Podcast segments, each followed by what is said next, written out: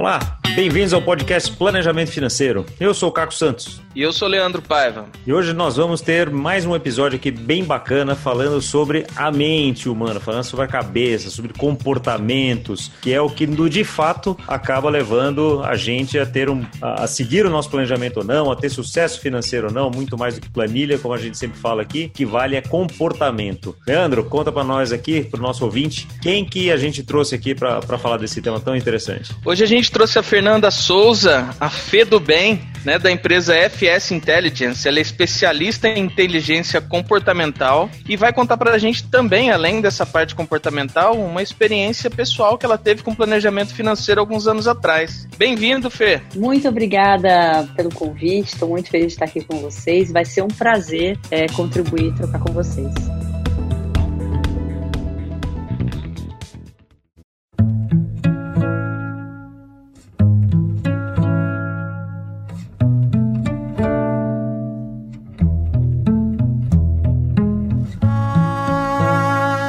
Fernanda, antes de começar, antes de você contar um pouco da sua história, é, eu queria saber um pouco essa questão de coaching, que é um nome batido hoje em dia, né? Que muita gente usa, que ficou como um, na verdade, não ficou um nome feio, né? Quando você alguém fala que é coaching, parece que, que é uma enganação, parece que o negócio não funciona. O que, que, que, aconteceu com essa questão do coaching? É até porta dos fundos, né? Tirando sarro da profissão, como se não fosse uma coisa séria, né? Mas é uma coisa super séria, né? A função do coach. Eu mudei minha vida, vim para o planejamento financeiro por conta de um processo de coaching. Isso eu, isso eu digo, já disse em várias, em, é, em várias palestras e podcasts e tal, enfim. Mas conta, conta pra gente, o que, que, que aconteceu? É verdade. Realmente, o, a palavra coach foi usada para tudo, né? E ficou por muito tempo aí, até ficou vulgarizada. Como toda profissão, nós temos profissionais bons e profissionais nem tão bons assim. E o coach não é diferente. Então, quem realmente, como o Caco falou, é sério, estudou, se especializou e realmente desenvolveu uma carreira para ajudar as pessoas a acelerar os seus processos, faz todo sentido. Mas não dá para chamar tudo de coach. Né? Então, muita gente ficou se aventurando, falando que era coach, se intitulando coach e não se preocupou com ter profundidade do que é. E basicamente o que é coach? Coach é um profissional que te ajuda a sair do ponto A para o ponto B de forma acelerada. Você ia conseguir fazer da mesma maneira, mas a diferença é que o coach te ajuda, através de algumas sessões, chegar no teu objetivo com mais rapidez. E a gente sempre trata o processo daqui para frente, visão de futuro, planejamento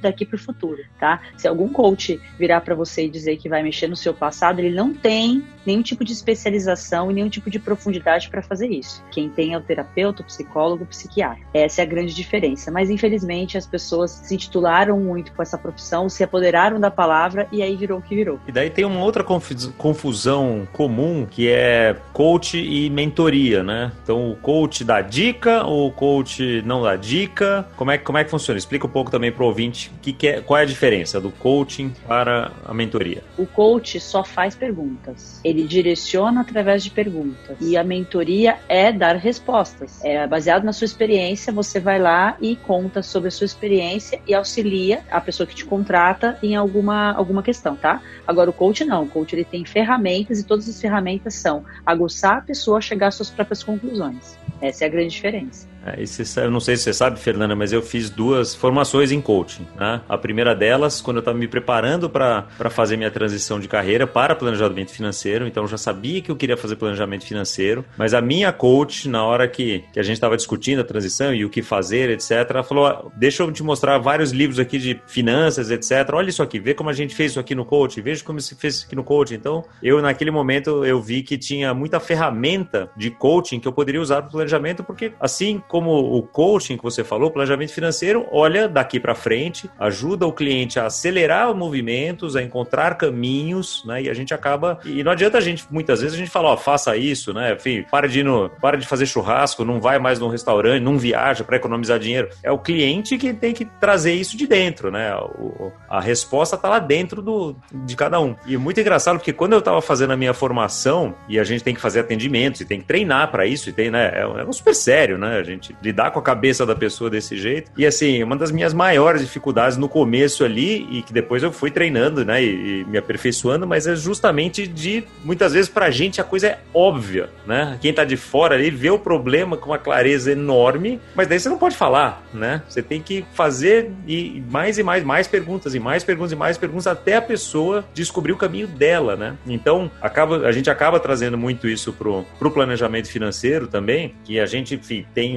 um, exercício enorme de não ter julgamento, né? Não, se você gosta de cachorro e gasta 10 mil reais com seu cachorro, e isso tá bom para você, ok, não sou eu que vou te falar para matar o cachorro, né? Que né, a gente brinca em algumas coisas aqui, você é quem tem que saber que é o mais importante para você, né? Como é, como é que você vê isso? E essas ferramentas que, que o coach utiliza e paralelos, você conhecendo um pouco do planejamento financeiro aí também, como é que você vê isso tudo se correlacionando? Você definiu muito bem essa questão, porque o coach ele tem uma, uma função de dar clareza, de ajudar a realmente iluminar um caminho. E a gente, às vezes, está de fora, está vendo com mais amplitude, né? Porque o peixe é o que menos entende do aquário, porque ele está dentro do aquário. Então, quem está de fora consegue ter uma visão mais ampla e consegue enxergar mais rápido, porque o caminho é, ele está vendo de forma mais ampla. E qual que é a nossa função? Fazer com direcionar a pessoa para que a pessoa possa ter clareza daquilo que ela quer, sem julgamento porque é o que ela quer. E para mim faz todo sentido ter essa mesma dinâmica para como planejador financeiro, porque no final das contas eu não posso colocar os meus as, as minhas os meus objetivos no processo. Não sou eu que estou em questão, é o cliente. Então é o cliente que sabe o que ele quer, é o cliente que sabe o objetivo dele, que eu vou ajudar a direcionar e acelerar e dar foco para ele e para que ele tenha tire suas próprias, próprias conclusões. Por que é tão mágico fazer pergunta? E quando você faz pergunta, você aguça a outra pessoa a pensar, coisa que muitas vezes nas nossas instituições de educação, nos, é, é, na própria política, a gente vê muito uma alienação das pessoas falando, impondo ideias, colocando você para ter preguiça de pensar e você seguindo uma, uma linha,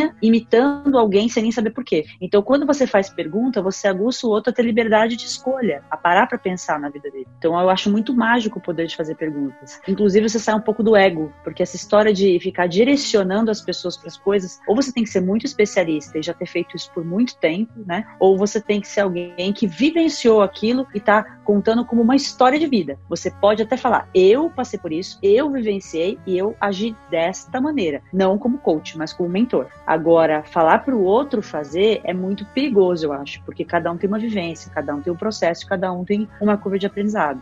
E uma expectativa diferente, quer dizer, o nosso é muitas vezes o que a gente fala do modelo mental, né? Eu posso estar enxergando um problema com determinados olhos, como você falou, a outra pessoa, o nosso cliente ou o coach, né, que tem é, uma vem com uma bagagem diferente, enxerga a mesma situação de um ponto de vista diferente e que é a dele. E não adianta eu, eu tentar impor a minha, né? Porque não vai servir para ele, né? Então, isso é interessante. Aliás, coach, coaching e coachee são três coisas bem diferentes, né? Exatamente. Então, assim, o coach é a pessoa que faz o processo, é o, o profissional. profissional. Uhum. O coaching é o processo que você passa. Você passa por um processo de coaching. E o coach é o cliente, é a pessoa que está sendo assessorada naquele momento. Então, essa é a grande diferença. Uhum. É, acho que vale também falar um pouquinho sobre motivação. Muitas vezes, o coach, o coach ele foi, é, é, essa palavra foi vulgarizada pelos os gurus de palco, os famosos, os famosos gurus de palco, aqueles que vão para o palco e fazem muitas coisas motivacionais. Então a pessoa sai de lá super empoderada, querendo desbravar o mundo, e aí ele cai na realidade. E aí ele se frustra, achando que tudo vai ser fácil, que tudo vai ser lindo, que tudo vai ser belo.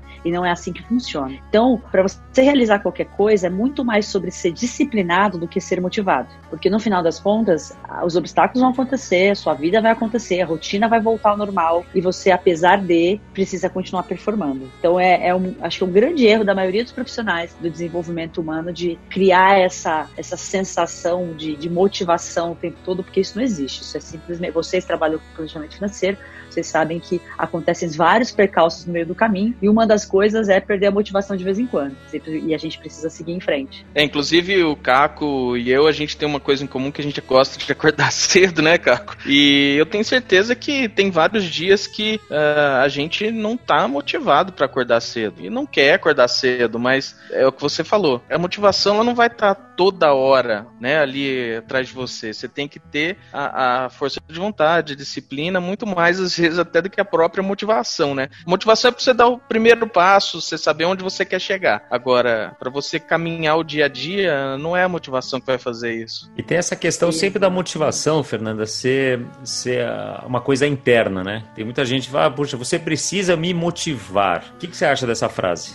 Isso não existe. E, inclusive, é muito vulnerável. Na minha opinião, é muito vulnerável. Você depender do outro para você se motivar significa que o outro também pode te desmotivar. Então, você fica muito à mercê do outro. E isso é porque você se conhece pouco. Quando você se conhece mais, você sabe quais são seus gatilhos, você sabe quais são os seus limites, você sabe o que você é bom, você sabe aquilo que você não é tão bom. E aí sim vem de dentro. Só que para vir de dentro é um processo, né? Por isso que é importante ter um profissional, ou um mentor, um consultor, um coach, depende do seu momento de vida, um terapeuta, depende do que você está passando no momento que você precisa. É, eu acho que são momentos de vida. Cada pessoa vai precisar de um tipo de profissional dependendo do momento de vida, mas é importante ter um profissional acompanhando. Ninguém faz nada sozinho. É, eu acho que é interessante que você até falou do, dos gurus de palco, né? E tem muitos caras que são excelentes e que fazem a gente pensar e fazem, assim, estão lá na frente de 10 mil pessoas, você pega lá fora Tony Robbins da vida, caras que são, enfim, fantásticos, mas que é completamente diferente de você sentar com um profissional que vai fazer um processo individualizado. Então, acho que é a mesma coisa. Também é muito legal ouvir é, os gurus das finanças, né? Pega uma Natália Arcuri, tem o Gustavo Cerbasi, tem um monte de, de, de, gente que é muito boa, fala muita coisa bacana, mas não é individualizado. Né? Quando a gente fala de coach, assim como a gente quando a gente fala de planejamento financeiro, é você sentar com um planejador, com, com um profissional que vai olhar para o seu problema específico, vai te ajudar a fazer aquilo que você precisa fazer. Não vai te falar o que fazer, vai te fazer pensar o que você quer, o que é mais importante para você, né? Que é uma resposta que só você tem. A minha esposa, que é nutricionista e é uma nutricionista comportamental, ela me definiu um outro dia assim, é, isso muito bem. Falou: olha, quando eu estou numa sala com o cliente, é, tem dois especialistas ali. Tem eu que sou especialista em nutrição e tem ele que é especialista nele. Ninguém conhece ele melhor do que ele, mesmo que ele não se conheça muito bem. Então eu não posso ficar falando para ele o que ele vai fazer, o que ele não vai fazer. Eu preciso, e aí que é interessante o que você falou, e eu queria explorar isso um pouquinho mais, fazer essa pessoa pensar, o nosso cliente, nosso paciente, pensar o que, que ele quer, só que isso dá trabalho, né? E essa cultura que a gente tem de sentar na frente da televisão e o conteúdo vir pronto, né? Do jogo vir jogado, né? Como, como dizia um professor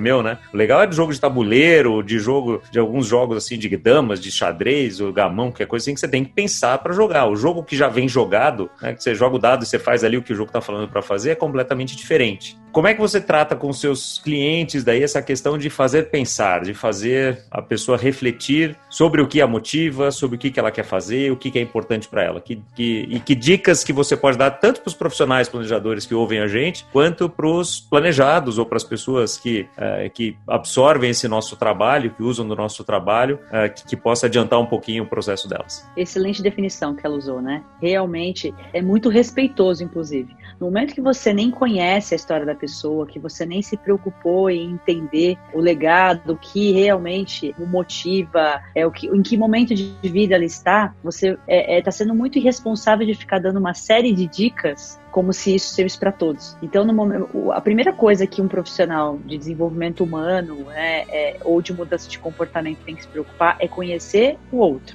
No momento que você se preocupa em conhecer o outro, a história do outro, que realmente faz diferença para o outro, você tem que tirar toda a sua, o seu, o seu legado, né? Você tem que tirar, se tirar da cena. Você não é protagonista. O protagonista é o cliente. No momento que você coloca o cliente na frente e entra numa sessão com o objetivo de servir, aí você é usado como ferramenta. A gente é só ferramenta. É muito importante fazer esse exercício diariamente de que você está ali como ferramenta e que o protagonista é o cliente, porque é ele que vai direcionar. Inclusive, se ele não quiser performar, você não, não há ferramenta que faça ele performar. Se ele não quiser sair do lugar, ele não vai sair. Então é um trabalho de parceria. Nas minhas primeiras sessões, eu faço esses combinados com o cliente. Falo, que é uma parceria. Se em algum momento estiver desconfortável e você quiser dar um direcionamento diferente, estamos juntos. Então eu não tenho a verdade absoluta, estamos construindo. Eu acho acho que é uma excelente, uma excelente definição que a sua esposa fez. É assim que eu gosto de trabalhar. E você que é planejador financeiro e está ouvindo a gente aqui, pensa naquele cliente que você falou, mas o cliente não se engaja, ele não me manda planilha, ele não fez o não sei o quê. De quem que é o problema? É um problema seu ou é um problema do cliente? Às vezes o cliente não está no time, não, não, não,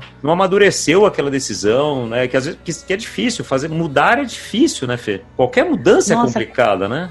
Sim, eu costumo dizer que a mudança ela parte de dois elementos. O primeiro é aumento de temperatura e o segundo é a pressão. Então machuca você aumentar a temperatura e a pressão. Vocês podem ver, usar os estados é, da água, né? O líquido, o gasoso e o sólido. Ele só muda de, de estado quando ele é submetido a uma alta temperatura ou uma baixa de temperatura, ou seja, uma mudança de temperatura e uma pressão. Então, não é diferente com o ser humano, até porque a gente é mais de 80% água. No final das contas, se a gente não tem essa mudança, essa ruptura que machuca muitas vezes, a gente não muda. Para se tornar um hábito, demora. Eu estava até comentando, acho que foi ontem que eu estava comentando, que eu estou fazendo jejum intermitente, 16 horas. Gente, eu sempre falo que depois de 21 dias alguma coisa se torna um hábito. Vocês vão me desculpar, são dois meses fazendo jejum intermitente, eu não me acostumei até agora, então não posso dizer que essa fórmula é para tudo. É, então, porque eu gosto da experiência de comer, para mim é gostoso. Então, é, é, a gente tem que realmente olhar o outro com um olhar de novidade, como uma criança, sabe? Porque você não sabe o que acontece com o outro, você não, inclusive nem ele sabe quais são os gatilhos que você pode acionar e a pessoa pode seguir um novo caminho. Por isso que a responsabilidade que a gente tem é muito grande. Então a gente tem que ter muita humildade na hora de mexer com a vida do outro. Por isso, acho que o recado para os planejadores é sensibilidade do momento de parar e o momento de avançar.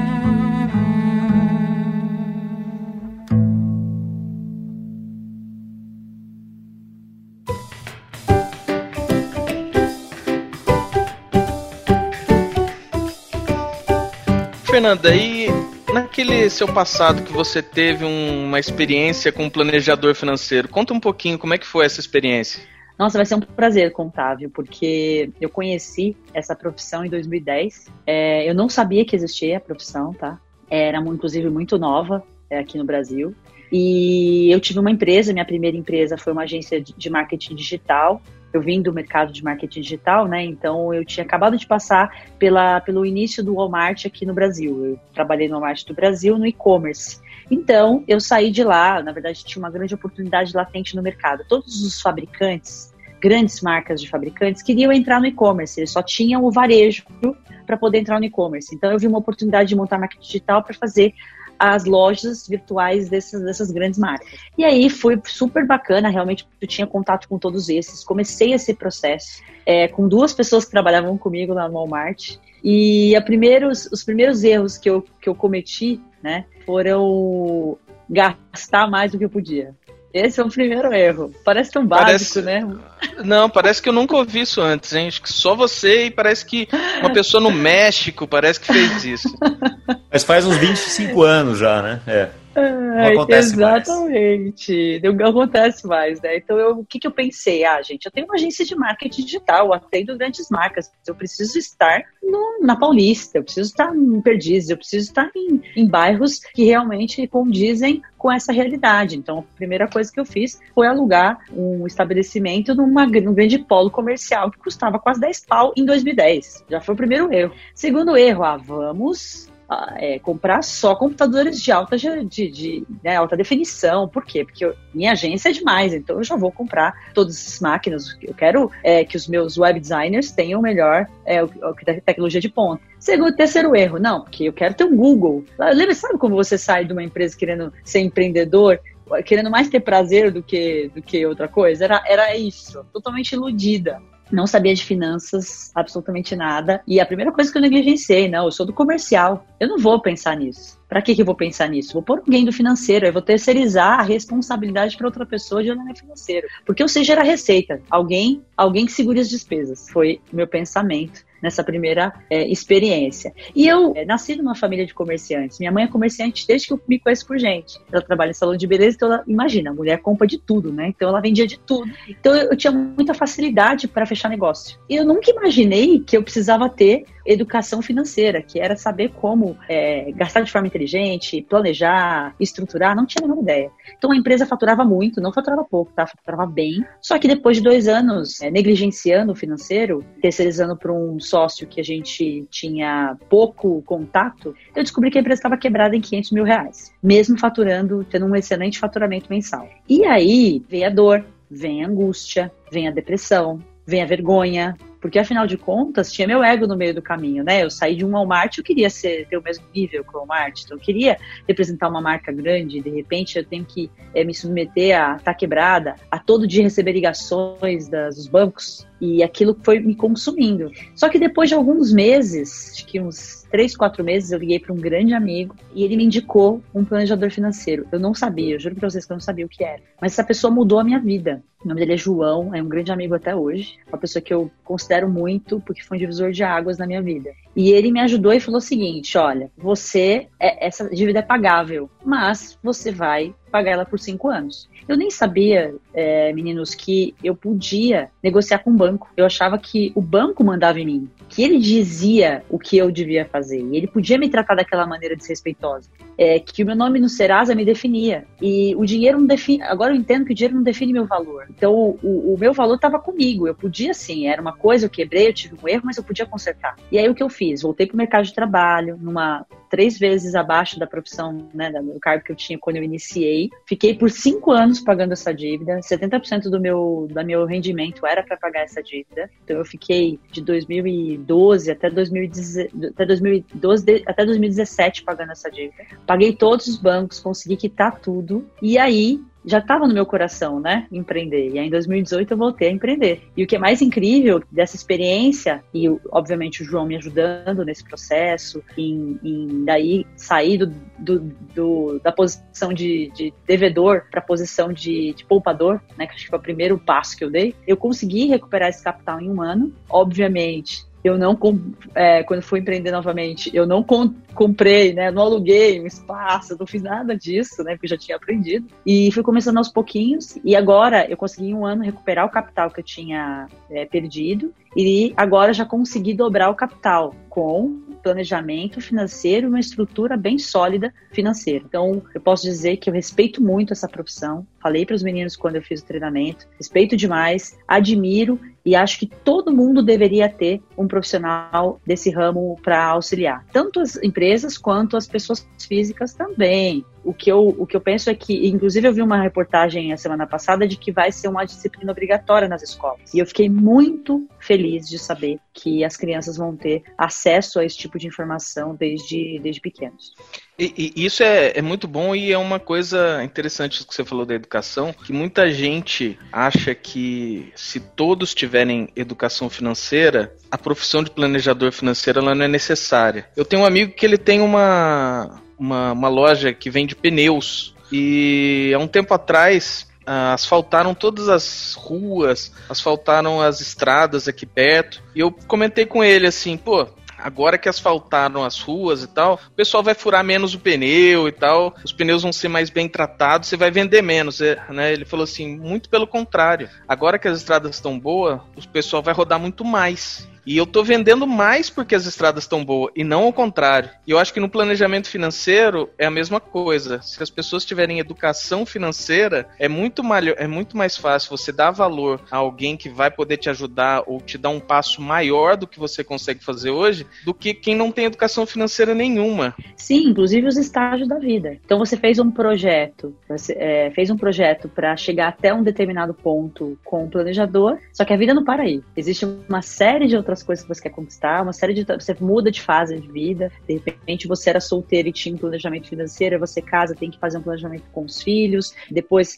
uma, uma viagem que você quer fazer, então isso não acaba nunca. E, como eu falei, quem, é, quem entende menos de aquário é o peixe que está dentro do aquário. Ter um planejador vai te mostrar uma visão de uma amplitude muito maior, e fora o seguinte, você é especialista na sua profissão. O planejador é especialista na profissão dele. Então ele sabe muito mais do que tem no mercado de, de mais novo, é, do que é tendência, para poder te orientar da melhor maneira. Como a minha profissão, vocês encurtam o tempo, com certeza, dele para alcançar o objetivo. É, que não é diferente de um personal trainer, não é diferente de um nutricionista, não é diferente de um fisioterapeuta. São todas coisas que qualquer um pode fazer sozinho em casa, né? Ah, até médico, advogado, se você quiser, ainda mais hoje com o Google, né? Tem um monte de gente que se acha, né? Médico e advogado porque tem o Dr. Google, né? Para ajudar ali. Mas na hora que você tem um profissional que entende do que faz, estudou profundamente, gastou horas, anos, é, tem uma experiência de atender muita gente, de ter muita bagagem de história diferente, faz toda a diferença.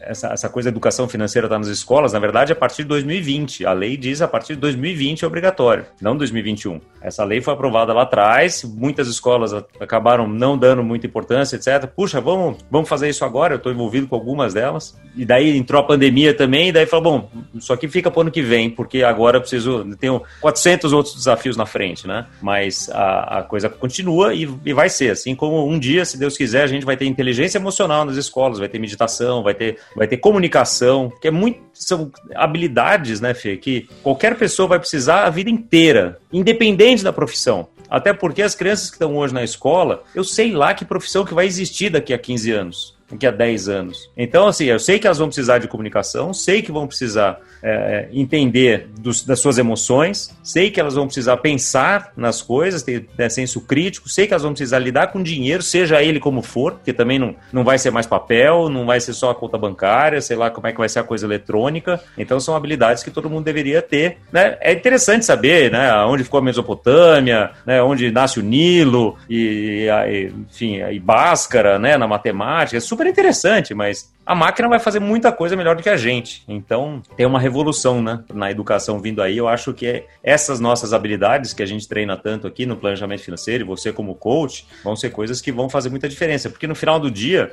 é o que, é o que você falou que eu acho que, que é importante, né? Todas essas profissões que a gente está falando aqui tratam de desenvolvimento humano, que não para nunca. O planejamento financeiro não para nunca porque, puxa, eu atingi um determinado patamar na vida de renda, não sei o que e tal. É, talvez eu queira mais coisas, talvez eu queira né, produzir mais para ter, eu vou ter mais bagagem, produzir mais coisas, para ter mais coisas legais, mais experiências. Vou querer me entender melhor, então vou procurar um coach para ver como é que eu acelero isso de uma outra forma. Vou querer me alimentar melhor, então vou procurar um nutricionista para né, como é que eu acelero esse processo. Isso são todos processos que demandam tempo, demandam exercício, demandam esforço, mas que dão resultados, né? É, ninguém faz nada sozinho e pessoas se conectam com pessoas no final das contas. Então a gente teve, obviamente, a área industrial, que, as, que o que era era valorizado era o que você fazia com as mãos. Nós estamos numa era que tudo que você faz com o cérebro é muito valorizado. E a gente vai chegar numa era que as pessoas se conectam pelo coração. No final, vai ser o ser humano com o ser humano. E quanto mais a gente é, entender do ser humano, se conectar com o ser humano e ajudar o outro ser humano, mais toda a humanidade vai melhorar. Porque o que a gente está precisando é de pessoas que cuidam de pessoas mesmo. Seja a profissão que escolher. Não importa qual é a profissão. De fato, se você estiver interessado em ajudar uma outra pessoa com aquele talento que você tem, ou com aquilo que você faz, você vai com certeza ajudar a evoluir a humanidade. Então, o que a gente tem que ensinar às nossas crianças é se preocupar realmente com o outro e ter esse, esse visão de que ele né, tem talentos e esses talentos que ele tem pode ajudar alguém a fazer alguma coisa. Agora, o que você falou é interessante, né? Que é das profissões que para ajudar o outro, mas para isso eu preciso primeiro me conhecer, né? Então, assim, se eu não me conhecer primeiro, se eu não colocar minha máscara primeiro, como é que eu vou ajudar quem está do lado, né? Exatamente. Eu estou fazendo agora especialização de neurociência. Nosso cérebro humano é algo assustadoramente desconhecido. Então, a grande questão é que você precisa, é, é, é, uma questão de sobrevivência você se conhecer. Porque você não sabe o, do que você é capaz de fazer e não sabe até onde você consegue chegar. Você não sabe seus limites, você não sabe o que te, o que te aflige. Então, o autoconhecimento já não é mais uma, uma coisa distante. As pessoas precisam entender que autoconhecimento é liberdade. Então eu trabalho bastante, o meu trabalho é mudança de comportamento, né? Com foco em você criar uma identidade própria. E para isso você tem que se bancar. E para você se bancar, você precisa se conhecer. Porque como a gente começou no início falando, as críticas às vezes machucam demais. Então o ser humano foge muito da, de uma coisa que a gente tem pavor, né, desde sempre, que é a rejeição, e fica o tempo todo buscando por reconhecimento. Então, se você não se conhece, você fica realmente à mercê do outro, tanto para te reconhecer como para te rejeitar. E aí a sua vida toda é norteada por isso. Quantas vezes a gente não vê as pessoas não performando porque elas não querem desagradar alguém, ou não querem entrar no atrito com alguém, ou não querem discutir é, assuntos é, difíceis com alguém, com medo da rejeição. Isso é muito importante a gente tratar, porque quando a gente se conhece, a gente entende quais são os nossos limites, o que é pra gente e o que não é pra gente. É que é muito importante, que é muito importante isso que você falou, né? E tem gente, eu, eu sou um cara que, sei lá, de um, de um tempo pra cá, acho que desde que eu fiz a, a formação também em coach, foi em 2011, e eu tenho, abriu minha cabeça, assim, de uma forma, caramba, eu não sei nada sobre mim, né? E, e a, a, coisa da vitimização ficou muito forte ali para mim, né? Ficou escancarada ali para mim falou, cara, você é o piloto da sua vida. Se você deixar qualquer outra pessoa pilotar, você não pode reclamar também, porque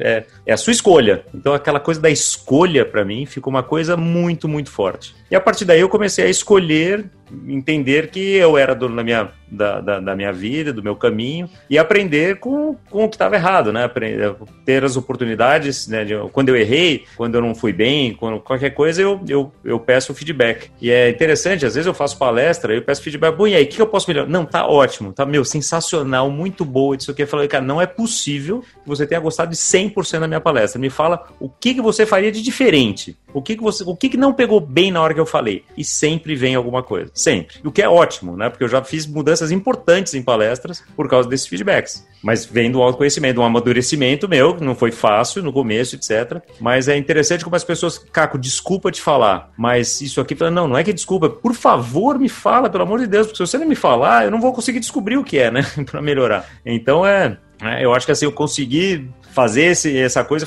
é, e saber que e pedir o feedback, saber receber o feedback também é uma coisa que eu aprendi ao longo do tempo a receber o feedback, ficar quieto, né? Receber para mim, em vez de tentar justificar. É, eu não sei, eu sou apaixonado por coach, mudou a minha vida em 2011, quando eu, quando eu fiz. Na verdade, eu comecei em 2008, tive que interromper no meio da crise lá, dos derivativos, que era que eu fazia, fui retomar em 2010 e foi o que mudou a minha vida e que fez com que essa minha transição de carreira acontecesse, né? Então eu sou muito grato aos, aos coaches, ao, aos, ao processo, à metodologia, né, a você, né, representando aqui todos os coaches, porque de fato é quando bem aplicado, quando feito por profissionais sérios, é transformador.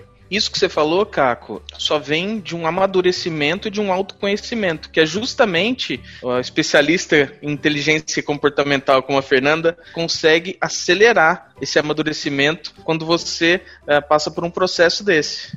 Sim, conhecimento para mim, desde muito pequena, sempre foi liberdade, porque às vezes o ambiente não é favorável. Nem todo mundo nasce no, num ambiente tão favorável, né? Mas você não é, não precisa ser o que, o que aconteceu com você. Você pode ser aquilo que você pode fazer. Na verdade, o que importa é o que você fez com aquilo que aconteceu com você. E, e o ambiente às vezes é muito realmente muito hostil, muito desfavorável as pessoas querem mudar e não conseguem. Mas a grande questão é, no momento que você para e entende que você pode buscar, hoje é na informação, você pode buscar informação, você pode buscar educação, você pode buscar o conhecimento. E a gente está na era do conhecimento. Então as pessoas estão se nivelando pelo conhecimento. Já não é mais pela classe social, pelo nível hierárquico, hierárquico pela, pela força bruta, né? Pela força bruta, pela idade, não tem mais nada disso. As pessoas agora se nivelam pelo conhecimento. Às vezes você discute em alto nível com um menino de 16 anos anos, como um menino de 15 anos, e ele tem um conhecimento vasto sobre um tema que muitas vezes eu não me aprofundei. Então, educação para mim, conhecimento é liberdade. Quanto mais a gente puder é, aguçar as pessoas a conhecerem, mais liberdade elas vão ter de escolha. Tem um planejador aqui da GFI, o Adriano, que fala uma frase bem interessante que, que é o seguinte: cuidar, cuidar bem das finanças não é questão de ser rico, mas sim é questão de poder ser livre. Você sabe, quando eu faço o processo de coach, eu, eu, eu geralmente pergunto isso para o meu cliente. Se você tivesse dinheiro o suficiente, você teria a profissão que você tem, moraria onde você mora e faria o que você está fazendo? A pessoa não sabe responder, porque ela virou escrava do dinheiro. Ela precisa trabalhar para viver. E, inclusive, eu tenho um planejamento né, financeiro que é ter minha liberdade financeira aos 50 anos, para que eu possa continuar fazendo o que eu faço, que eu amo, mas sem ter que cobrar por isso. Porque aí, quando eu não tenho que cobrar por isso, é outra dinâmica. É, é, eu alcanço outras pessoas, eu faço de outra maneira. Então, realmente, essa, é, esse planejamento financeiro traz para a gente liberdade de escolha. E é isso que eu quero. E é muito legal que você falou também de você estar tá fazendo neurociência, né, para entender melhor como funciona a mente humana. E a gente aqui no episódio 61, quando a gente entrevistou a Ilana aqui, que é uma médica, uma, uma neuro, falou um pouquinho para a gente também. E é e eu vejo isso de muitos dos, dos gurus e dos, dos caras que têm falado cada vez mais de desenvolvimento humano, como é importante entender a biologia, a a biomecânica, né, a, tudo, tudo que, como é que funciona o cérebro, né, os, todos os as endorfinas e todos os estimulantes e não sei o quê, porque quando a gente não conhece isso, a gente não consegue falar de comportamento, né? Não é que não consegue falar, mas você, depois que você conhece isso, você vai para um outro patamar né, de, de conversa. Você entende a bioquímica, o que está acontecendo dentro do cerebrinho da pessoa que está ali na frente, né, para conseguir ajudá-lo, né? É, é, impressionante, eu acho muito legal isso. É um campo fantástico. Quanto mais a gente estuda, mais a gente sabe que a gente não conhece nada, né? É fantástico. É igual finanças. Quanto mais eu estudo, menos eu sei e é ótimo saber disso, né? Porque a gente, a gente entende que é dinâmico. E as pessoas ligam. Aí eu queria fazer uma pergunta para vocês, que é uma dúvida minha. A, a gente liga muito finanças com exatas, né? E, na verdade, planejamento financeiro é muito mais humanas do que exatas, do meu ponto de vista. Eu queria que você falasse um pouquinho para mim sobre isso. Totalmente, totalmente. Eu diria que é 90% comportamental e 10% financeiro matemático. Porque não adianta você falar que é, você vai guardar 10 mil com 10 mil, que vai dar 20 mil. Não, porque para guardar os 10 mil é o comportamento, é o seu dia a dia. São as é decisões do, né, do dia a dia. Exatamente. Então, é, é realmente é 90% comportamental. Tanto que lá na GFI a coisa que a gente mais estuda é a parte de comportamento, né? É lógico, a gente estuda bastante a parte de finanças, a parte econômica, mas se não tiver bem apurada essa parte comportamental, não leva a lugar nenhum na, no planejamento financeiro. Você tem toda a razão. É, você pode conhecer toda a parte técnica, mas se você não tocar o coração da pessoa, você não muda nada. É o que a gente fala e acho que é muito verdade. Eu tenho um exemplo de, de uma cliente que eu atendi e a gente fez. O, a, a, eu faço geralmente o balanço financeiro inicial e ela estava com uma margem de 200 mil reais negativo todo santo mês. Com saldo, na verdade, não é margem, saldo, né? E aí eu perguntei para ela, por que que você continua com esse negócio? 200 mil reais todo mês é, você tem que colocar no seu bolso. Ela falou assim, porque meu pai tem muito orgulho de eu ter uma empresa. Porque meu pai, a minha vida, a vida inteira, as pessoas aqui viveram de renda e nunca construíram nada com as suas próprias mãos. Então, para mim é muito importante manter essa empresa de pé. Não tinha nada a ver com o financeiro, de fato, naquele momento. O financeiro realmente era uma ferramenta, mas existe tanta coisa para trabalhar ali, que é de comportamento, né, que é muito profundo, que eu cheguei a essa conclusão de que as duas coisas andam muito juntas.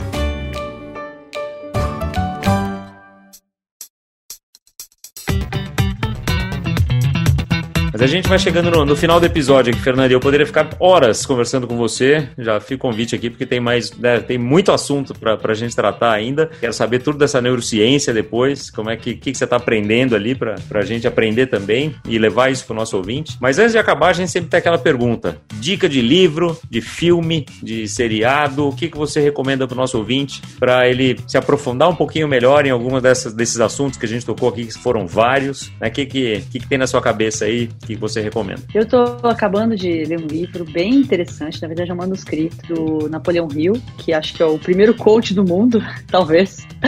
Ele foi é, um grande escritor e fez uma pesquisa de, durante muitos anos de quem são as pessoas, porque, qual o comportamento das pessoas bem-sucedidas e qual é o comportamento das pessoas que ele estava dizendo ali que são fracassadas, né? E ele chegou a várias conclusões. E eu estou lendo agora o Mais Esperto que o Diabo. É um nome forte, né? Mas basicamente o que ele chama de diabo são é, as más condutas, o mau pensamento, o mau comportamento, o quanto você faz mal para você, né? No final é você com você. Incrível, assim, super legal, recomendo. Várias reflexões, vários insights eu tive depois dessa leitura. Então eu acho que é um livro sobre comportamento, é um livro sobre você saber que tudo tá dentro de você, tudo depende de você e que é só você que pode mudar a sua situação. Essa é uma, uma dica que eu dou. E tem quase um século de idade esse livro, né? E a gente continua com os mesmos comportamentos ainda, mas cada vez com mais acesso a essa informação, a trazer isso via podcast para você poder enfim, ter um pouquinho mais de informação, ir atrás desse livro, entender que os seus comportamentos é o que vão definir quanto de sucesso ou, ou não, né, cada um vai, vai ter na vida e procurar um profissional para te ajudar, seja de planejamento financeiro, de nutrição ou uma coach que vai te ajudar a atingir os seus resultados de forma mais eficiente. Fê, super obrigado, papo delicioso aqui, valeu muito, obrigadão mesmo. Eu que agradeço, menino meninos, estou à disposição de vocês. Fiquei muito feliz também, muito honrada estar aqui com vocês. E a gente vai, com certeza, vou acompanhando o canal porque está muito bom. bom. E adorei que você me chamou de meninos várias vezes. Obrigado.